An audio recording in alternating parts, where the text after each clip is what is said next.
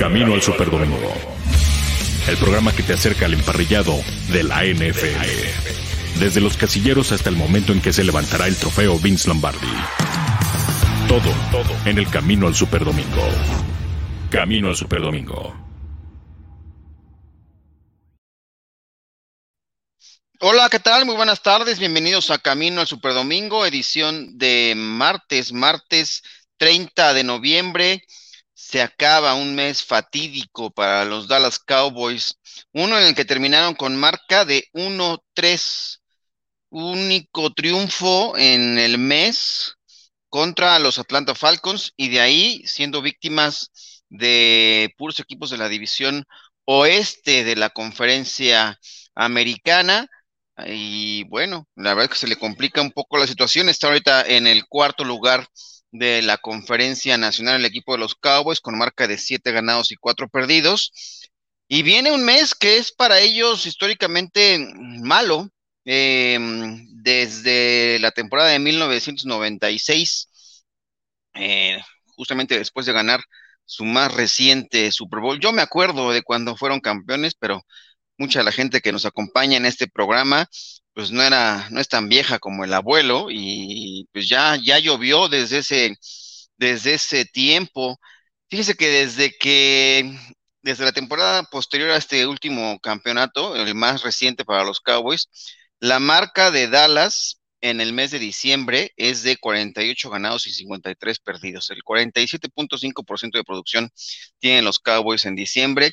Eh, un, momento en el cual parece que a los Cowboys simple y sencillamente les da frío. Hay que saber ganar en diciembre y es cuando mejor debe desempeñarse un equipo para poder sacar eh, pues lo mejor y eso no ha ocurrido con los Dallas Cowboys. Pónganle que le pongan como entrenador en jefe. Pero bueno, de este y de muchos temas vamos a hablar hoy y hoy eh, quiero dar la bienvenida a un compañero que ya tenía rato que no lo veía y me da mucho gusto. Es uno de, estos equipos que le, eh, Ricardo Villanueva, para darle la bienvenida y ya podremos ir comentando. Eh, ¿Cómo está Ricardo? Buenas tardes, bienvenido. Abuelo, Abuelo buenas tardes, muchas gracias. Eh, pues gracias por la invitación a Camino Super Domingo y pues vamos a hablar, ¿no? Vamos a ver qué onda con, con Dallas, si es que le da frío, qué le pasa en diciembre y pues a ver qué, qué dice, qué opina la gente también, ¿no? Por supuesto, y justamente tú, que eres, tus colores bien lo indican ahí, es uno de los, de los equipos que, que le propinó derrotas, eh, la más reciente ahora en, tiempo extra en el Thanksgiving, y a partir de ahí se le, bueno, la verdad es que se le ha complicado la temporada a los vaqueros, ahorita están en medio de un, pues de un brote de COVID-19, y también lo iremos comentando hoy, eh, de qué, qué le deparará a este equipo de los Cabos, porque también jugará nuevamente ahora en jueves, repitiendo la situación del jueves pasado del Día de Acción de Gracias, ahora contra los Santos de Nueva Orleans, pero lo tendrán que hacer sin eh, algunos integrantes, principalmente eh, Mike McCarthy, quien está también ha dado positivo a COVID-19, esta noticia la comentábamos ayer, y eh, el tema de qué le deparará a este equipo. Y aquí vamos a entrar en materia para que platiquemos un poco de lo que resta en el calendario, pero para poder darle profundidad es un tema que tendremos en Under Review. Under Review. Este es el análisis de la noticia del día. Esto es Under Review. Antes de entrar en materia, quisiera conocer tu opinión sobre, eh, digo, ya va a cumplirse una semana, Ricardo, de ese tema del, duelo contra eh, el equipo de los Raiders de Las Vegas, un triunfo en el cual eh, la ofensiva de los Raiders parecía simplemente imparable, a pesar de tener la baja de Darren Waller, Derek Carr encontró la forma de, de mover muy bien a este equipo y pues salen con un triunfo que también les da buenas aspiraciones al equipo de los Raiders, que ha tenido una buena, una temporada como de altibajos, pero ¿cómo, cómo analizas tú ese, ese juego y qué fue en lo que claramente dominaron los Raiders a los Cowboys en ese, hace casi ya ocho días? Mira, yo creo que definitivamente los Raiders sorprendieron, no, no, no me imaginaba yo que fueran a llegar a tiempo extra, la verdad, me imaginaba un partido más inclinado obviamente hacia Dallas, ¿Por qué? Porque el equipo que tienen, ¿no? Y por Micah Parsons, así, nada más la defensa. El factor Micah Parsons creo que es increíble, ¿no? Lo que ha hecho, lo que ha hecho el novato. Y eso ante un coreback que pues ahorita anda o andaba, ¿no? O sea, que, es, hay que decirlo, ¿no? Derek Carr no es constante, ¿no? Entonces, ahorita está en esos altibajos que decías y con la confianza que tiene Micah Parsons, como, como viene haciendo las cosas contra este coreback que, pues, te digo, ¿no? Viene de altibajos, por eso dudaba un poquito, ¿no? A fin de cuentas, sacaron el partido, era una victoria súper necesaria para los Raiders, eh, más para cómo está la división, que pues es la división más competitiva, ¿no? Sin lugar a dudas, y la, conferencia de la división oeste de la americana. Y pues te digo, ¿no? O sea, por eso, por cómo pinta también, obviamente, el final de la conferencia americana, ¿no? Como el año pasado, la temporada pasada que cerró súper cerrada. Y pues por eso te digo, ¿no? Creo que, creo que fue bastante importante para los Raiders conseguir esta victoria. Afortunadamente lo hicieron y desafortunadamente obviamente para Dallas, pues perder en su casa ante su gente en Thanksgiving eh, con, con, expectativas ya obviamente de, de, seguir ganando, ¿no? O de ganar. Eh, qué, desafortunado, ¿no? Pero pues ni modo, así es esto, uno tiene que ganar, el otro tiene que perder. Fue un partidazo, si me lo permites, y pues ni modo, ¿no? Los Raiders creo que sí se pusieron al tiro y, sacaron la victoria bien en Dallas.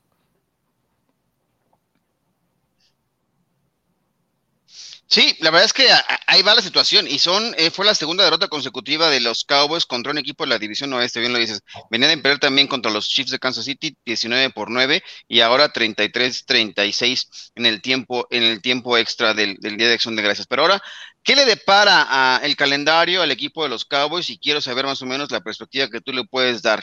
Viene y quizá eh, con un poco de fortuna en el calendario, les toca enfrentar ahora al equipo de los Santos de Nuevo Orleans, un equipo que desde que salió lesionado James Winston parece que no ha encontrado la identidad de su ofensiva. Ya están considerando alinear ahora a Tyson Hill, aunque hoy justamente el coach eh, eh, Sean, Payton no quiso dar eh, como claridad sobre quién va a ser el coreback titular de este equipo. Ha estado entrenado Tyson Hill ya como con los titulares. ¿Quién le da mejor perspectiva de triunfo a este equipo de los Santos en este juego de jueves por la noche para enfrentar a los Cowboys? Eh, ¿Tyson Hill o Trevor Simeon? Que la verdad es que no, no se ha visto en ritmo, no se ve un equipo eh, con, ¿no? Muy bien conjuntado en la ofensiva. La defensiva está ahí, ¿no? Ha dado, ha, hecho el trabajo, sobre todo una defensiva muy poderosa por la vía terrestre, pero ¿qué ocurrirá en este juego del jueves para los Cowboys? Es, le, cae al centavo este rival de los Santos para arrancar esta recta final en diciembre. ¿Cómo lo ves? Pues mira, es la defensiva número 3, todo en la liga. Eh, es, una, es una buena, buena prueba para Dallas en ese aspecto, en el aspecto de, la defensiva, ¿no? Con respecto a la ofensiva, a mí me gustaría más que, fuera Taysom Hill, yo lo alinearía, ¿no? Simplemente por, por esa versatilidad que, te da, no, no es el mejor coreback, obviamente, de la liga, pero creo que puede hacer definitivamente mejor las cosas que Trevor Seaman, ¿no? Entonces, y más ante una defensiva como la de Dallas, ¿no? Que repito, no es cualquier defensiva. Eh, creo, que, creo que le da más, más chance a, los Santos. Con respecto a Dallas, pues definitivamente creo que lo mejor para ellos sería que, los Santos jugaran con Trevor Seaman, ¿no? Claro, desde esa perspectiva. Eh, viendo el calendario que le resta a los Cowboys, con eh, después de este juego dentro de los Saints, vienen eh, los rivales de la división este y quizá es donde pueda tener mayor oportunidad el equipo de los Cowboys, porque vienen semana 14, viajan a Washington, después en semana 15 también les toca viajar contra los gigantes, eh, recibiendo en semana 16 a Washington, un juego que luce muy complicado desde, mi punto de vista en semana 17 contra Arizona en casa y cerrando en la semana 18 contra Filadelfia. Cuatro de los últimos seis juegos de los Cowboys son en calidad de visitantes. De todos estos juegos, eh, ¿qué perspectiva te da? ¿Cuántos triunfos crees que puedan sacar los Cowboys, sabiendo que los juegos divisionales son sumamente complicados? Muchas veces no importa cómo, vengan, sino más bien eh, la rivalidad es tan, tan férrea que inclusive cuando Dallas solamente tuvo una temporada de un ganado y 15 perdidos, fue contra el equipo de Washington, en ese momento los Redskins. ¿Cómo ves tú este calendario y qué récord crees que pueda tener el equipo de Dallas en esta recta final de la temporada regular? Mira, yo creo que, las cosas, eh, al menos eh, con Washington, ¿no? Yo el factor Washington, yo creo que tendrían que ganar sí o sí esos dos partidos, en casa y de visitante, ¿no? Creo que ahí es en donde, en donde más podrían tener oportunidad y obviamente con los gigantes, ¿no? Y, lo complicado es que es fuera de, que es en Nueva York, ¿no? Entonces, creo que ahí, eh, con esos tres, ¿no? Yo creo que, que, podrían estar muy adelante eh, en su división y en la conferencia, y porque definitivamente contra Arizona, en Arizona, como está jugando con todo lo que trae, con todo el poderío por todos lados que trae, Sí, definitivamente lo veo muy complicado, ¿no? Entonces, y con, con Filadelfia, en Filadelfia, eh, el último partido de la temporada, juego divisional, también lo veo bastante, bastante complicado, ¿no? Entonces, te digo, yo creo que, que este contra los Santos, esperando que, que, juegue Trevor Seaman, ¿no? En el caso de, de, los Vaqueros, y, los dos de, Washington. Creo que, creo que por ahí tendrá que estar la jugada.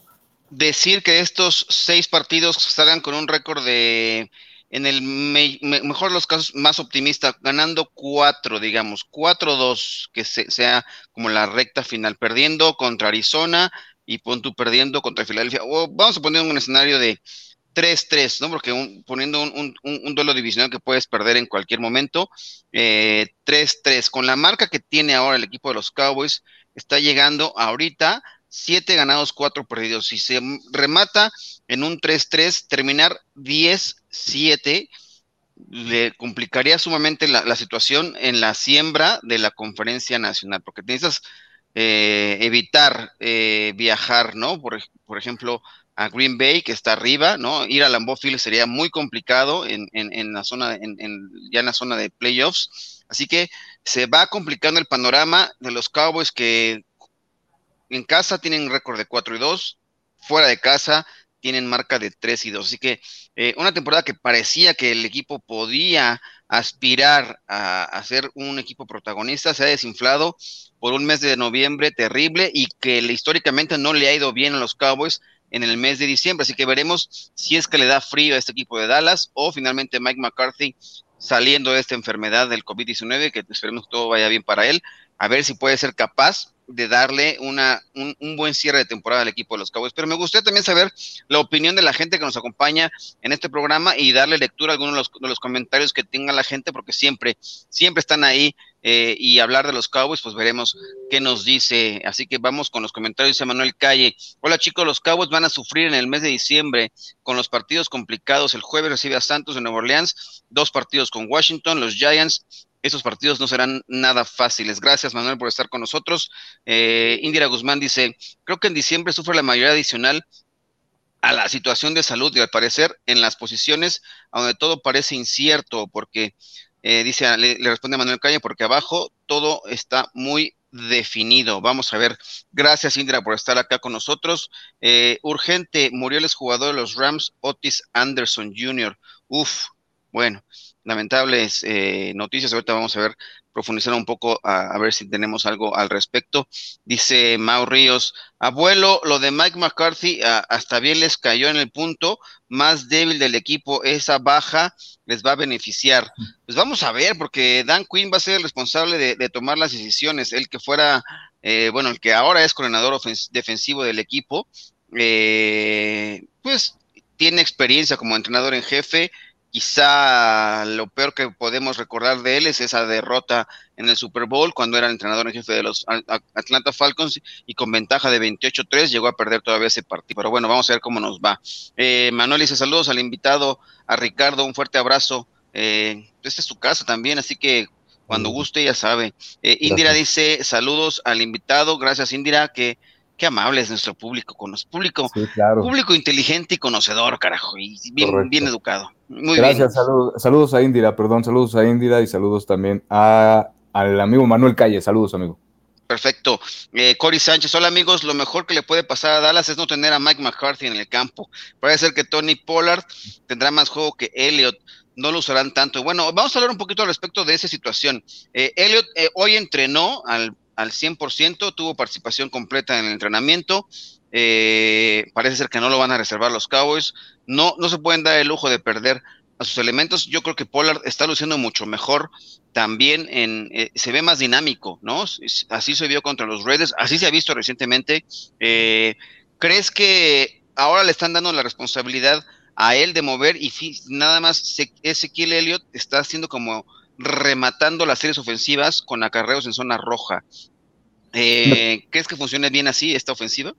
Sí, eh, sinceramente, eh, en el partido contra los Raiders estaba viendo eso, ¿no? A mí obviamente me daba más miedo que, que generara más daño Ezequiel, Ezequiel Elliott, ¿no? Pero pues no fue él, no, sino fue el otro corredor. Entonces, creo que, creo que funciona bien, que podría funcionar así. Este, las características son totalmente diferentes, ¿no? Es que él es, un corredor más como de poder, como lo decías, es más, el, otro corredor es más de, es más elusivo, ¿no? Entonces, pues hay que ver, creo que, creo que sí le podría funcionar, creo que sí le podría funcionar la ofensiva hacia Dallas, ¿no? Darle la bola a, Ezequiel Elliott cuando se la tiene que dar, jugar fútbol situacional y, aprovechar el poderío de él y, y, lo que te brinda él aparte, ¿no? Porque obviamente metes a Ezequiel Elliott y van los ojos con él, ¿no? Entonces también sirve para, para distraer un poco la defensiva y pues tienes a Gallup también que a los Raiders también le hizo mucho daño, ¿no? Entonces creo que por ahí podría funcionar algo así, creo que podrían hacer algo así.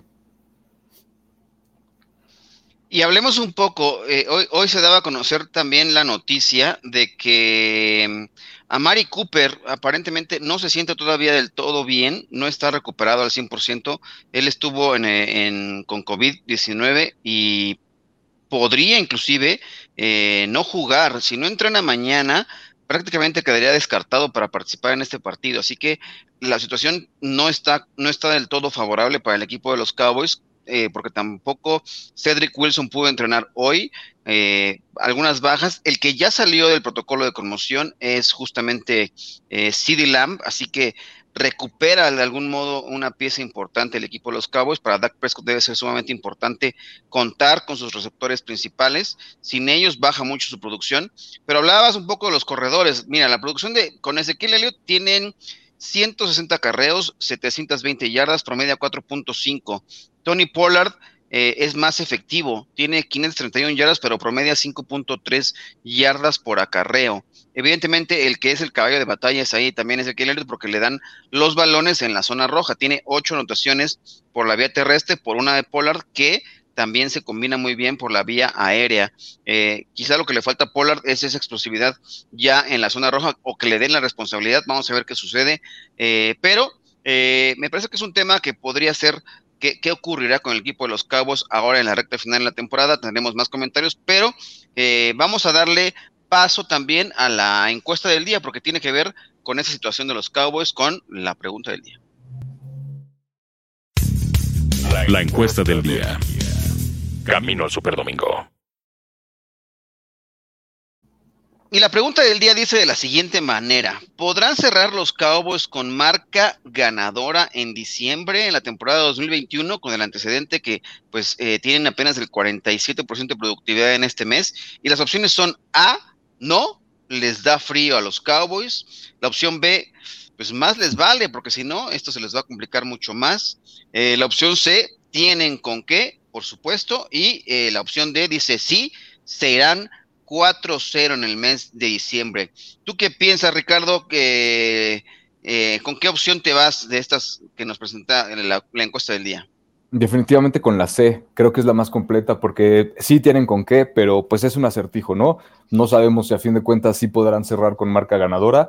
Lo que sí es un hecho es que tienen con qué, ¿no? Entonces, por eso yo me voy con, con esa opción, abuelo. Tú no, no sé qué opines. Sí, yo también creo que tienen con qué y más, yo, yo me iría entre la B y la C, ¿no? Más les vale porque si no se les va a poner color de hormiga la situación, este, y, y sí, creo que tienen con qué y, y es, es el momento de responder eh, aquí porque si no, la verdad es que creo que se puede poner la cosa muy, muy complicada. Pero bueno, con esto vamos a dar el cerrojón, dice por acá Indira, eh, encuesta opción C yo creo que es posible. Eh, la gente también puede confiar, aunque Indira bien tiene los colores de los estilos, pero me parece que es objetiva. Buena idea, dice Manuel Calle. Buena idea, Dan Quinn, un excelente head coach interino cuando fue head coach de Falcons para ayudar a mis Cowboys y llegar a playoffs. Pues ojalá que tome las mejores decisiones ahora en esta en este rol que tendrá, no va a estar en el, en el, no en la cabina de cocheo como lo hace generalmente, ahora sí va a estar en la línea de banda para tomar las decisiones. Mientras a Anthony Brown no le pase como el juego contra los Raiders, tanto castigo en su contra, los vaqueros tendrán un buen partido a la defensiva. Al parecer, Alvin Camara también estará limitado. Sí, eh, hablemos un poco también de Alvin Camara Así ha estado eh, en las semanas previas, no ha jugado y yo dudo mucho que vaya a estar activo en este partido, eh, porque la lesión, no tenemos claridad exactamente cuál es la gravedad de la lesión de la rodilla de Alvin Camara. Eso podría ser una buena noticia para los Cowboys, no contar con él. Mark Ingram inclusive tampoco jugó la semana pasada. Vamos a ver si él está disponible. Así que dentro del tono del panorama oscuro que tienen los Cowboys enfrente, pues no está tan mal con estas bajas que presentaría el equipo de los Santos de Nueva Orleans. Pero vamos a darle aquí, a menos que tengamos más comentarios al respecto del tema de los Cowboys, si no, podemos pasar al siguiente tema, porque, mira, por acá Jesús Niebla nos dice, ah, les da más frío que el pecho de Rogers y choquean siempre al final. Sí, yo sé que tú siempre nos odias, Jesús. Este, no me sorprende nada con el petardo que dices que es Zach Prescott. Este, vamos a ver qué ocurre. Eh, te mando un saludo con mucho gusto este, mi estimado Jesús. Eh, no sé si tengamos más o ya le demos el carpetazo a los Cowboys y en el tema. Mau Ríos, la secundaria de, la, de Dallas de un lado tienen a un cornerback que, ¿no? que regala yardas por doquier y del otro lado un receptor que no se olvida su principal chamba de es cubrir pase. Bueno, pues eh, dale chance. No sé, creo que el receptor será que Stephon Dix, ojalá, tú dices que lo pongan a jugar ahora este de no, Trevon Dix, que lo pongan a jugar de receptor, que anota bien o qué, o, quién es el, el, el, que no cubre bien este Brown, la verdad es que sí se vio bastante mal, aunque también creo que los árbitros estuvieron algo rigoristas en ese partido, pero bueno, la verdad es que hablar del arbitraje me parece de lo más bajo que puede haber. Sí, claro, ¿no? Y, digo, sinceramente, eh, más en contra de los Raiders. Yo no creo que en ningún partido los árbitros puedan beneficiar a los Raiders, ¿no? Porque siempre, siempre hay, hay, algo, ¿no? Y no hay que irnos tan lejos. Eh, no me acuerdo el último partido que jugaron los vaqueros en Oakland, creo que fue eh, cuando no les dieron el primero y diez, que metieron la tarjeta, ¿no? Entre las cadenas y el balón, que no, o sea, ese tipo de situaciones que nada más le pasan a los Raiders, por eso digo, no, no creo que, no creo que los árbitros algo contra los Raiders, y como dices, no, aparte es, demasiado bajo, creo hablar del arbitraje, entonces lo que sí fue un hecho es que Brown pues no salió en, su mejor día, y Derek Carr aprovechó ¿no? Obviamente eso le estuvo lanzando, le estuvo provocando, precisamente sabiendo que no tenía el mejor de sus días y pues ahí están todos los resultados, ¿no? Porque bueno, esos castigos, ¿no? Todas esas yardas, gracias a esos castigos que pues aprovecharon los Raiders bastante, bastante bien. Correcto, pues ahí está, creo que mucha, mira, por acá dice Mauro Ríos, Parsons es, lo mejor de esa defensa, pero recuerden que aunque lo tomaron porque no tenían linebacker que cubriera pases de la carrera con Parsons de ala, tienen la misma debilidad del año pasado, sí, lo han tenido que poner en todas posiciones, aunque la buena noticia para los Cowboys es que de Marcus Lawrence podría o podrá jugar ya y eh, Michael Parsons a lo mejor ya lo pueden poner en la posición en la cual lo reclutaron y en la cual se desempeñó eh, su carrera colegial con Penn State. El regreso de Marcus Lawrence podría liberarlo un poco más y ponerlo ahora a cubrir lo que para lo que lo trajeron los Cowboys, no estar ahí improvisando en la posición de eh, a la defensiva, ¿no? En, este, en ese esquema que utiliza el equipo de los Cowboys. Pero bueno, vamos a ver qué ocurre con este regreso. Pero quisiera también tocar un poco lo que ocurrió el partido del lunes por la noche, el cierre de la jornada número 12 de la NFL, en el cual el equipo del Washington Football Team derrotó 17-15 a los Seattle Seahawks. Un partido que estuvo, eh, la verdad es que bastante, bastante malito, bastante flojo el encuentro, eh, pero a mí el tema que me interesa y, quisiera saber tu opinión, Ricardo, es eh, Russell Wilson, ¿será que su regreso fue prematuro? La verdad es que no se ve el, confiado en el, dentro del trono de juego el quarterback de los Seattle Seahawks. ¿cómo, lo ves? ¿Crees que se apresuraron en traerlo de regreso ante la situación de que con Gino Smith supuestamente no estaba funcionando la ofensiva, eh, se apresuraron los Seahawks en, traer de regreso a Russell Wilson después de esa lesión que sufrió contra los Rams hace algunas semanas? Pues mira, yo creo que era más que necesario. Eh, no sé si se apresuraron, ¿no? Lo que sí creo yo es que era necesario. ¿no? Porque, pues, como tú dices, o sea, ya venían eh, de dos derrotas después del bye, ¿no? Perdieron contra Green Bay, perdieron contra Arizona, perdieron ahora este contra Washington, ¿no? Eh, pero bueno, antes del de Washington habían perdido esos dos ah, después del bye. Y después viene San Francisco, y después viene Houston, después vienen los Rams otra vez, viene Chicago, Detroit y Arizona, ¿no? Entonces, creo, por eso creo que era más que necesario que que Russell Wilson se pusiera las pilas, que regresara al equipo y, que los llevara a la victoria, pero pues no pasó, ¿no? No, no, se vio, no se vio fino de alguna forma, ¿no? No, Se vio un poco apresurado, pero creo que era necesario ya su presencia en el campo. Porque mira, sus números ayer fueron 20 pases completos de 31 intentos, 247 yardas, dos touchdowns, pero en los momentos cumbre del, partido, en aquella, justamente en la conversión eh, fallida con la cual se quedan pues ya sin posibilidades de, del empate. Eh, la verdad es que el pase se vio bastante fuera de tiempo. Estaba buscando a Swain, pero estuvo, la ventana se abrió por algún momento y fue raro ver a, Russell Wilson no, no tener un pase preciso. Y además creo que se, se, vio inseguro en algunos momentos y no pudieron aprovechar la ausencia del pateador, ¿no? Porque se lesiona el pateador del equipo del, Washington Football Team y esto en la recta final del partido eh, le abre la posibilidad porque se la juegan en cuarta oportunidad. Si cualquier otro jugador, creo que hace falta que los equipos tengan a un pateador como de pues, el, emergente, ¿no? Cada equipo así lo tiene. Generalmente cuando se lesiona el pateador del lugar, el place kicker, sabes que hay alguien que en algún momento pues pateó a nivel colegial, hacen el intento. Creo que el partido se hubiera acabado si alguien se mete al campo y hace un intento de gol de campo y no le abren la posibilidad de tener un regreso, uh, como ocurrió que el equipo de Seattle monta una serie ofensiva de último minuto que sí logra el touchdown, pero falla en la conversión y ahí se queda el partido. Hará falta que los equipos preparen a alguien más a poner, porque yo, yo no dudo, yo no, no, no dudo que sí los pongan a trabajar, pero ¿por qué no intentarlo Ron Rivera con alguien más? Intentar un gol de campo, sobre todo tan corto, porque llegaron a estar dentro de la zona, dentro de la zona roja, dentro de la yarda 10 del equipo de, de Seattle y se la jugaron y pues no lo, no lo consiguieron ante la lesión de, de Sly. ¿Cómo, ¿Cómo viste tú este, este cierre del partido del Monday Night? Pues vuelvo a lo mismo, ¿no? O sea, a lo mejor es, es, un poco retomando el tema de si era necesario ya que Russell Wilson fuera el, coreback, ¿no? Creo que era necesario que se la, que se la jugaran, porque pues no, tuvieron una, dos, tres, cuatro, cinco, seis, siete, ocho, nueve, diez, once posesiones.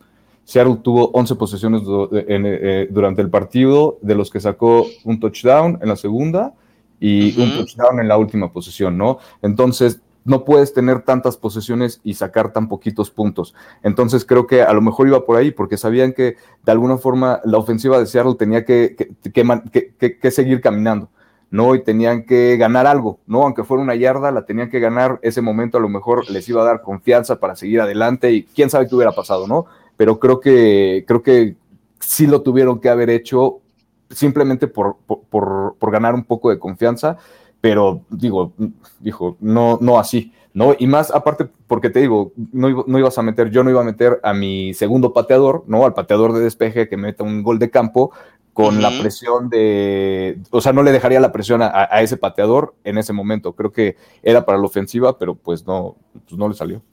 O sea, se arriesgaron bien, pero eh, la verdad es que eh, el proceso a lo mejor en la selección de jugadas no fue lo, efectivo y eso le abrió la oportunidad al equipo de, Seattle, pero vengo. Vamos ahí con algunos otros comentarios, por ejemplo, viene por acá, eh, acá nuestra, pues casi, producción, dice Ingrid Guzmán, está invitando a que la gente, por supuesto, que venga y siga sintonizando los programas. Viene también en Max University a las 13 horas con el señor Ian Roundtree, eh, el coach Suara y el, y el coach y Juan Carlos Sandoval. Eh, también máximo avance al día a las 16 horas con la Liga Mayor y eh, ahí está Gabriel Pacheco y el coach Sandoval, y además Fantasy al máximo. Ah, gracias por hacer esta invitación. Ahí los esperamos mañana a las 5 de la tarde. Y además, esta semana les traeremos dos partidos de la NFL a través de la Octava Sports. Tenemos los juegos, déjame les digo ahora. Eh, Ravens contra Steelers es el partido de las 3.25 de la tarde y además el juego del domingo por la noche con los Broncos de Denver enfrentando a los Chiefs de Kansas City. Son, es la doble cartelera que les traeremos el equipo de máximo avance a través de la Octava Sports en el eh, 10.30 de AM o en el 107.3 de HD2, así que ahí nos pueden estar sintonizando. Los invitamos a que nos sigan en toda la actividad que tenemos con la NFL a través de la Octava Sports. Pero bueno, hablemos otro punto. El bigotón Garner Minshew está se está preparando porque Jalen Hurts, el coreback titular del equipo de los Philadelphia Eagles, aparentemente está tocado, no sabemos si va a estar jugando, se la, salió con una lesión en el tobillo derecho, por lo que el equipo eh, lo quiere, Nick Sirianni quiere tener listo al Bigotes por si lo hace, por si hace falta que entre en acción. Hoy estuvo en las instalaciones del equipo, se reunió con el coordinador ofensivo, con Shen Station, y además eh, va a tener repeticiones con los titulares en caso de que Jalen Hurts no pueda jugar. Esto es como una medida precautoria. Eh, ¿Quién es mejor? ¿Jalen Hurts al 80% de su capacidad, 70%, Ricardo, o meter a, Garner Minshew, si es que no está al 100% el coreback corredor que tiene también el equipo de los Philadelphia Eagles? para mí definitivamente sería Jalen Hurts. No creo que, que Minshew pueda, pueda, hacer, pueda hacer las cosas mejor que, que Jalen Hurts, aunque esté al 70%, ¿no? Pero es arriesgarlo, ¿no? Es arriesgarlo, entonces, híjole, no sé, difícil decisión, pero eh, no sé, lo de Minshew ya creo que ya pasó su efecto.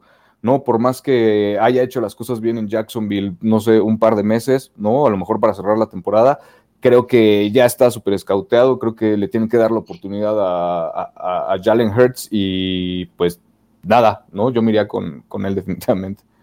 Sí, creo que la mejor opción, si está al 80%, creo que es mejor que lo que te pueda ofrecer el buen eh, Garner Minshew, que se hizo de la responsabilidad de ser el coreback suplente porque Joe Flaco salió de este equipo, ¿no? Se fue a los Jets de Nueva York para esto. Pero bueno, vamos a tocar el siguiente tema. Ya nos, no, échalo, producción, no te preocupes, venga por ahí. Urban Meyer, eh, ahora que ha habido el carrusel de cambios de entrenadores en, a nivel colegial y que quedó vacante el puesto en Notre Dame, eh, le volvieron a preguntar a Urban Meyer si estaba dispuesto a dejar eh, su lugar en los Jacksonville Jaguars después de que la verdad es que no le ha ido del todo bien en esta gestión en la NFL y habló y dijo, ¿saben qué? No me interesa regresar a nivel colegial, aunque sea los irlandeses peleadores de Notre Dame. ¿Hace lo correcto Urban Meyer o tendría que irse de regreso al nivel college, Ricardo? No, yo creo que, tendría que, tiene que demostrar algo en la NFL, ¿no? De alguna forma. Yo lo veo por ahí, creo que el coach Urban Meyer es obviamente de los más competitivos, aparte, ¿no? Entonces creo que por ahí tiene pendiente eso, ¿no? Demostrar qué onda en, esta oportunidad con, Jacksonville, o al menos en, la NFL, y olvidarse tanto del colegial, pues ya estuvo muchísimo tiempo ahí, entonces creo que ahorita eh, está haciendo bien en enfocarse totalmente a, su equipo, ¿no? Ok, oye, voy a mandar unos, unos mensajes porque por aquí ya nos han reclamado, dice PCM, dice por acá, eh, buena noche, ¿es el programa donde Richard se burla de los Cowboys? ¿O, van a tirar a la Barbie y no van a leer los mensajes? No, no, para nada. Aquí damos la libertad de expresión y dijo que se iba a portar bien hoy, este, solo porque traigo yo una, una chamarra bastante... La mejor. ¿eh? Entonces, yo sabía que tenía que traer un poco de, protección para los, para los golpes, aunque la verdad es que se merecería, eh, yo, yo, yo aguantaría cualquier cosa. Y mira, por acá también dice Cory Sánchez, eh, Russell Wilson se nota incómodo, tal vez está pensando en Pittsburgh o los Giants. Sí, ya empiezan los rumores de qué va a pasar con él para la próxima temporada, no sabremos cuál será su destino. PSM también dice, Wilson quiere quedarse en el oeste, quiere irse al desierto. Uf, pero no, hombre, ahí tienen coreback para rato. Mau Ríos dice ayer, Jones de ESPN mencionó que Bruce Irving un partido antes despertó en el avión a Metcalf y le dijo que ya madurara a este equipo con personajes locos como Metcalf y egocéntricos como Adams. Se acabó, dice Mau Ríos. Ayer muy mal, la vez que Davante eh, DK Metcalf solamente tuvo una recepción, eh, no lo involucraron, eso le pesó, me parece, también al equipo de los Seahawks en la derrota frente al Washington Football Team. Indira también nos comenta, eh, Ravens contra Steelers, realmente estoy triste, triste, triste, ni siquiera quiero escuchar predicciones. Eh, Mau Ríos también dice, Seattle, un equipo sin coreback suplente, sin talento joven y sin picks de draft y con jugadores sobrepagados. La fórmula perfecta para el desastre y Russell es su única oportunidad para recuperar capital de draft. Pues sí, vamos a ver qué va a ocurrir. Se hablaba mucho que quería salir la temporada pasada, que no estaba conforme. No le trajeron línea ofensiva este año tampoco, sufre bastante, así que quién sabe qué va a pasar con Russell Wilson, ya veremos en qué, en qué termina. Una carrera que me gusta mucho lo que ha hecho Russell Wilson en la NFL, pero no se ha visto nada bien en temporadas recientes. Perdón. Vamos a hablar, eh, ya tocamos el tema de Urban Meyer, y quisiera también poner otra under review sobre la mesa, porque quisiera hablar del equipo de Jesús Niebla. ¿Qué pasará con el equipo de los Detroit Lions? Pero esto lo veremos under review.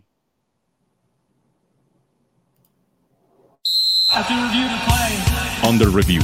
Este es el análisis de la noticia del día. Esto es Under Review. Y el tema es, ¿ganarán los Lions un juego este año, Ricardo? ¿O veremos una vez más una temporada de 0-16-1? Ahora que es temporada de 17 juegos, este equipo de los Lions ya tuvo recientemente alguna temporada así ¿Crees que con los rivales que le quedan en puerta sea capaz Dan Campbell de sacar un partido y poder celebrar una victoria este año? Híjole, le queda Minnesota, Denver, Arizona. En Minnesota es en casa, viajan a Denver, reciben a Arizona, viajan a Atlanta, viajan a Seattle y reciben a Green Bay. Híjole, no, a lo mejor el de Atlanta. No, ah, a lo mejor. esa, esa es su única oportunidad. Yo también la veo así. O sea, creo que es la única ventana que tienen para evitar una temporada de 0-16-1. Recordando el empate que ya tuvieron esta temporada contra los Steelers, es en semana 16 viajando a Atlanta. Ahí está el calendario. En Minnesota me parece que siendo rival de división eh, y todavía con posibilidades de pelear por los playoffs, va a ganar Minnesota. Denver, un rival interconferencias, la verdad es que no veo cómo le puedan ganar a los Broncos. Pero ojalá le peguen, perdón, perdón abuelo, ojalá. pero ojalá le peguen, den el campanazo, eh, porque a los Raiders pues obviamente les beneficiaría y te digo más por cómo está la división, ¿no? Correcto, pero realmente la ventana está entre semana 16 y semana 17, Atlanta y Seattle. Si Seattle sigue en este eh, torbellino, en esta caída estrepitosa, a lo mejor puede ser la oportunidad para que el equipo de Detroit pueda ganar un partido en lo que resta del calendario.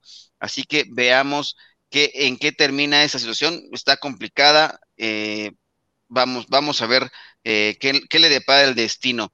Y quisiera también ya comentar también un punto antes de dar eh, salida para los siguientes temas y ya darse rojazo a este episodio de Camino al Super Domingo. Hoy Chase Claypool, no sé si viste sus redes sociales, eh, el receptor del canadiense del equipo de los Steelers, quiere más diversión en el entrenamiento de los Steelers.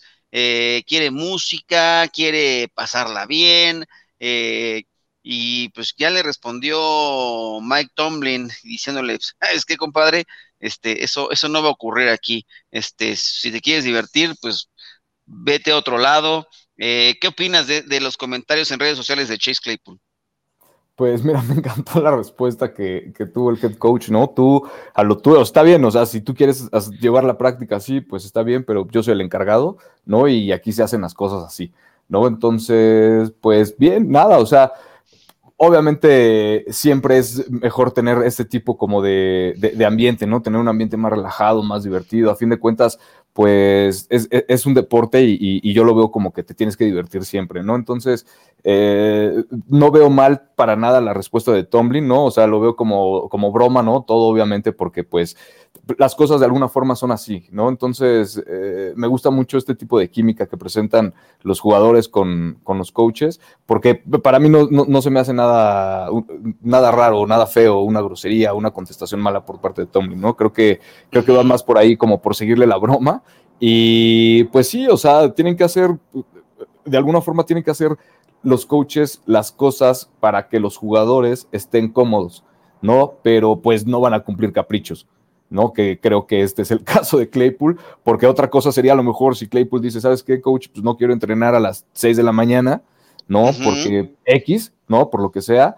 Y bueno, ahí a lo mejor sería diferente, pero pues si a Claypool le quieren poner, eh, quiere que le pongan musiquita en los entrenamientos, pues eso creo que no se lo van a, permitir definitivamente. Oye, por acá tenemos algunos comentarios. Tienes toda la razón. Yo, yo, o sea, entiendo un poco el punto de vista de Claypool siendo joven, ¿no? Su segunda temporada en la NFL, pero evidentemente aquí las cosas en la NFL se hacen distintas y ya le dijeron, pues esto no va a ocurrir, así que, pues gracias, pero pues no, no gracias. Y vamos a comentar algunos puntos de... Sí, sí, sí contestó por acá Jesús Niebla, así que vamos a darle un poco de voz al, al digno representante de los Detroit Lions que tenemos acá con nosotros y que siempre nos acompaña. Vamos a ver, él dice, no hombre, son clientazos y los ponis también, relax muchachos, así que ánimo. Y hay más gente que dice por acá, Indira también Guzmán habla al respecto. Los Leones juegan, toman ventajas, dan buenos juegos y al final, puff, realmente no entiendo cómo al final simplemente no les alcanza. Es desesperante. Ahí está también el comentario de Indira Guzmán. Iván García dice, se irán invictos de victorias. Uf, qué gacho, mano. Este, y también hay uno de acá de Ángel Leal Coronado quien nos dice, por acá, perdón, creo que me fui un poquito, dice, una pregunta, dice Ángel Leal Coronado. Detroit fue un equipo importante antes de la fusión de la americana y la nacional. ¿Saben cuántos campeonatos mundiales lleva? Pues mira, respondiendo un poco a eso, en, sí, igual que los Cleveland Browns, no siempre fueron malos, ¿no? Eh, Detroit llegó a ganar cuatro campeonatos de la NFL en 1935, 1952, 53 y en el 57. Así que no siempre fueron esos equipos que no, que no lograron campeonatos, al igual que los Browns antes de la fusión, antes de la NFL, como la conocemos hoy, era un equipo relevante. Desafortunadamente no les han salido las cosas de la mejor manera, así que veremos. Y acá también dice Indira, Claypool debería tener más ocupación de resultados de partidos que tener antifaces, confeti y a Tatiana de ambientación. ¿O que se junta con el señor Urban Meyer? a lo mejor lo se quiere mover por ahí. Eh, Ahí está, creo que tenemos un poquito más de comentarios al respecto de esos temas que hemos puesto sobre la mesa. Cory Sánchez, lo mejor de todo, Detroit ha sido Barry Sanders y Calvin Johnson. Dos jugadores, miembros del Salón de la Fama, jóvenes, que se retiraron de forma prematura, me parece que de los mejores que han habido en cada una de sus posiciones. ¿En qué lugar colocas tú a Barry Sanders en la lista de todos los tiempos entre corredores, Ricardo? Híjole, sinceramente no tuve, no, no, tuve el honor de verlo jugar, pero de todos los tiempos, yo creo que los colocaría, no sé, definitivamente en el top 3, ¿no? Sin, sin, sin lugar a dudas, ¿no? Definitivamente eh, los videos y, ese poderío y cómo arrasaba por todos lados, la fuerza que tenía en las piernas para cambiar de dirección y confundir a toda la defensiva, eh, híjole, cómo bajaba el cuerpo para correr, todo eso me agradaba bastante y, digo, por algo está en el Salón de la Fama, ¿no?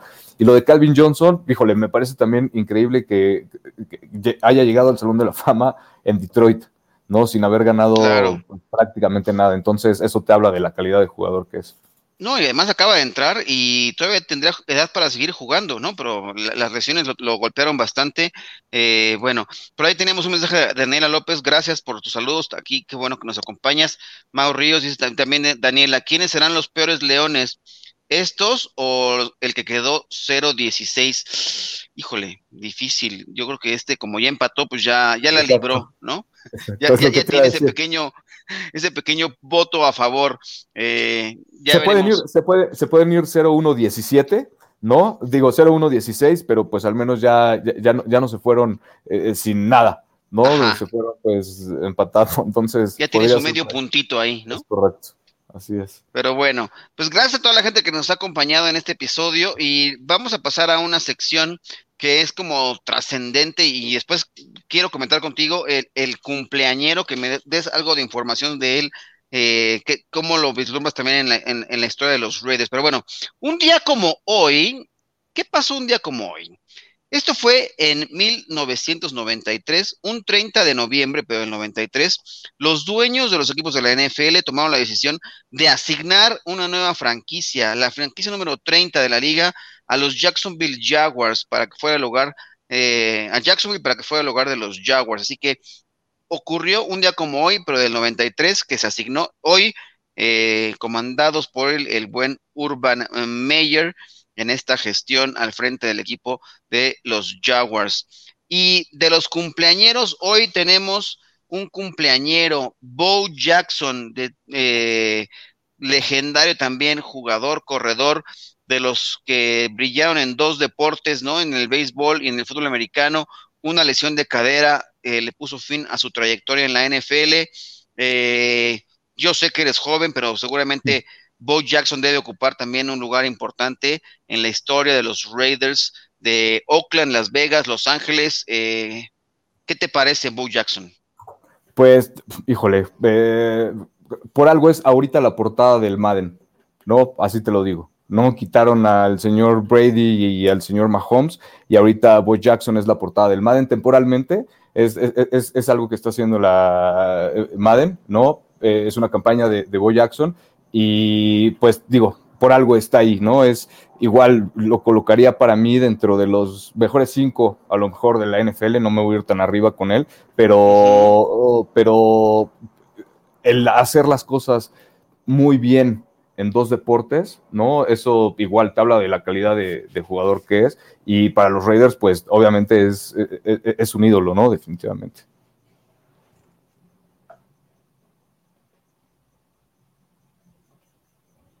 Sí, sin duda, ¿no? Creo que es uno de los grandes eh, exponentes de este deporte y como el buen eh, Dion Sanders también en el doble. Yo creo que Bo Jackson me parece mucho más eh, de impacto. Lamentablemente esta lesión en la cadera le puso fin de forma prematura a su trayectoria en el fútbol americano profesional porque a mí me hubiera gustado verlo un poco más tiempo en activo aquí en la NFL. Pero bueno, quiero despedirme con el resto de los comentarios porque ha llegado más gente que por, acá algo alguien nos dice, dice Daniela López, ¿cómo que no le tocó ver a Barry Sanders? O sea, tenía siete años cuando estaba en su apogeo, o ya soy viejita, ¿qué?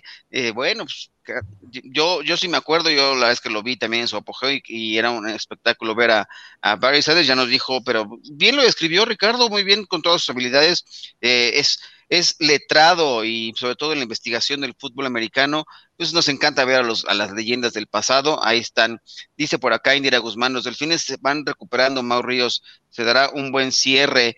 Y Eric González dice, saludos abuelo, llegando tarde, pero llegando, ya tienes tu eh, pase de asistencia, Eric, qué bueno que estás por acá.